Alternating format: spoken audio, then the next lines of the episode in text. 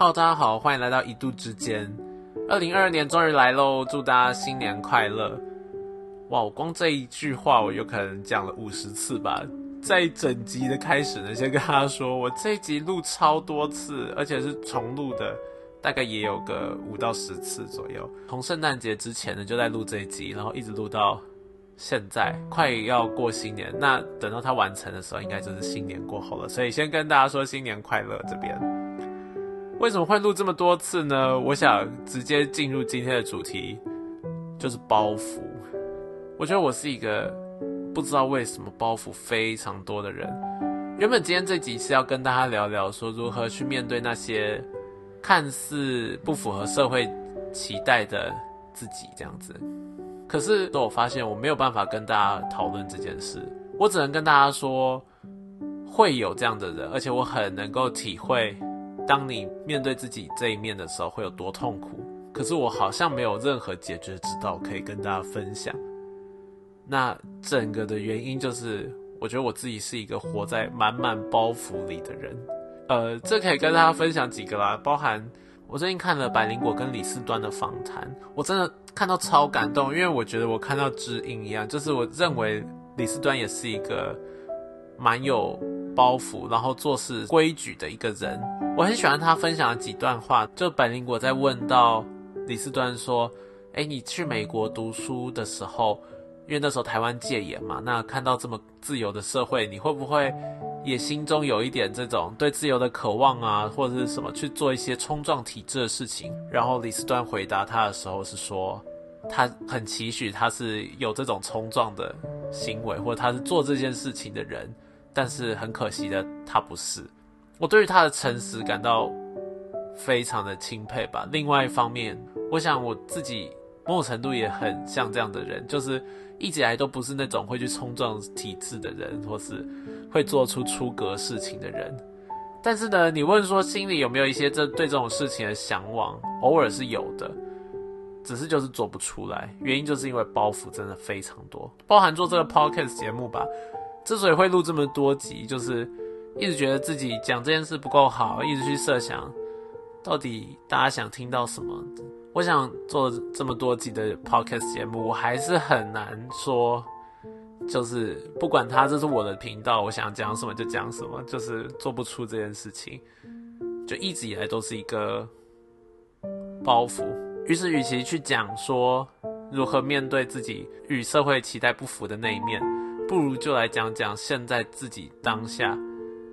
就是其实已经看到很多不符合这个状态，但是无法面对，就诚实的讲出自己的无法面对吧，以及跟大家分享我现在生活中的有诸多诸多的包袱，因为我觉得我自己就是会埋藏非常多不知道怎么跟大家说，也不想让大家知道的事情。还有已经预设了大家不想听，所以不说的那些事，有太多这样的事情了。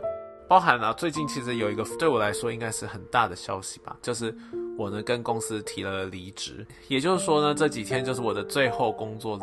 之所以会提出离职呢，并不是因为找到工下一份工作，或是对我的人生多有规划，或是多有目标，单纯只是我觉得我已经不再适合这里。至于我适合哪里，其实不是一个我已经有答案的事情。这件事情其实想蛮久的，然后下定决心到真的提出离职，我也安排了一个一个月左右的时间。其实一方面是我自己估算，这是跟我工作效能上，或是包含工作的顺利度、完整性有关。我还是希望可以把该负责的事情好好负责。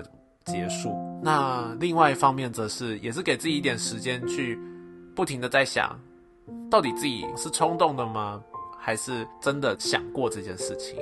那在这一一个月的时间里面，其实我就是在醒思我对这个工作状态了。那我想现在就有这个结果，就是我觉得我终究是需要换一个环境的，然后需要也是换一个工作性质的。至于是什么呢？我希望等到我有空的时候再慢慢思考，所以就放自己一个寒假吧。然后我有跟同事就笑说啊，哎，出社会以为没有寒假暑假，其实如果自己去请了离职，就寒假暑假，对不对？当然这是一个笑话喽，不可能每一年都辞职啊。只是就是工作满了一年，然后我觉得我需要换一个状态。那现在呢，就是让我好好的沉淀的状态。可是因为现在还实在是还是焦头烂额，老实说，最近的心理状态并不是一个非常好的的阶段。我只能说，呃，如果有谁呢在年底或者在这个现阶段也是如此的话，我很能够理解。我想每个人一定都有这种卡关的事情吧，或是很多不知道怎么跟大家说的那一面，或是也不想让大家知道的那一面。然后每个人都有。我今天只是想说，我很能够知道这件事，然后我不知道这件事要怎么解决，更大胆吗？也许，或是就让时间再让我走走看吧。我想我是一个从小就蛮知道场面这件事的人，很清楚说什么时间点该做什么事，大家想要我做什么，然后。什么场合适合说什么话，我会试图去先揣测大家想要怎样，之后去照着这个步骤走。其实很多时候，一边不说不说，自己也会相信这个社会价值观的正确性跟自己是有多么的相符，然后忽略了自己的不适合，甚至开始觉得这些包袱是好的。